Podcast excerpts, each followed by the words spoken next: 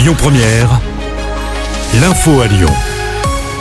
Bonsoir à tous. À la une de l'actu, quatre personnes ont été placées en garde à vue suite à cette agression ultra violente à Lyon. La vidéo a circulé hier après-midi sur les réseaux sociaux où elle est devenue virale. La préfecture de région a été obligée d'intervenir pour demander de stopper la diffusion des images. On y voyait deux jeunes filles rouées de coups, une autre adolescente qui serait âgée de 13 ans. La scène remonterait à octobre dernier. Une enquête a été ouverte.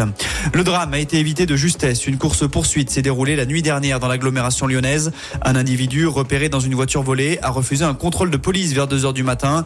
Il a alors pris la fuite à vive allure, n'hésitant pas à prendre le périphérique à contresens d'après Lyon Mag.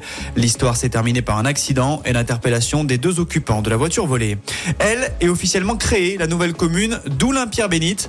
Un arrêté préfectoral a été publié aujourd'hui. Rappelons que le mariage avait été acté lors du conseil municipal il y a un gros mois de cela. Composé de plus de 37 800 habitants, la nouvelle commune aura pour chef-lieu l'hôtel de ville, place Roger Salengro. La fusion prendra effet le 1er janvier.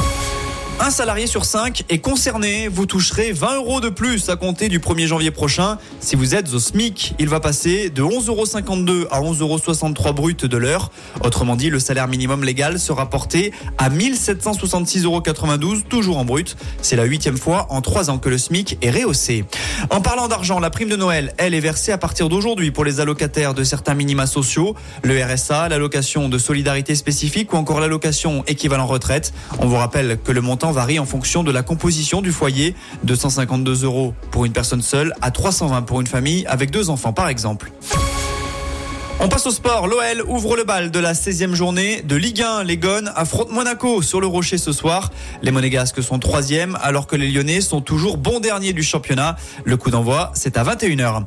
En basket, l'Asvel est également dernière du classement en Euroleague. Les Villeurbanais ont été battus hier soir à la LDLC Arena 89 à 81 par les Grecs du Panathinaikos.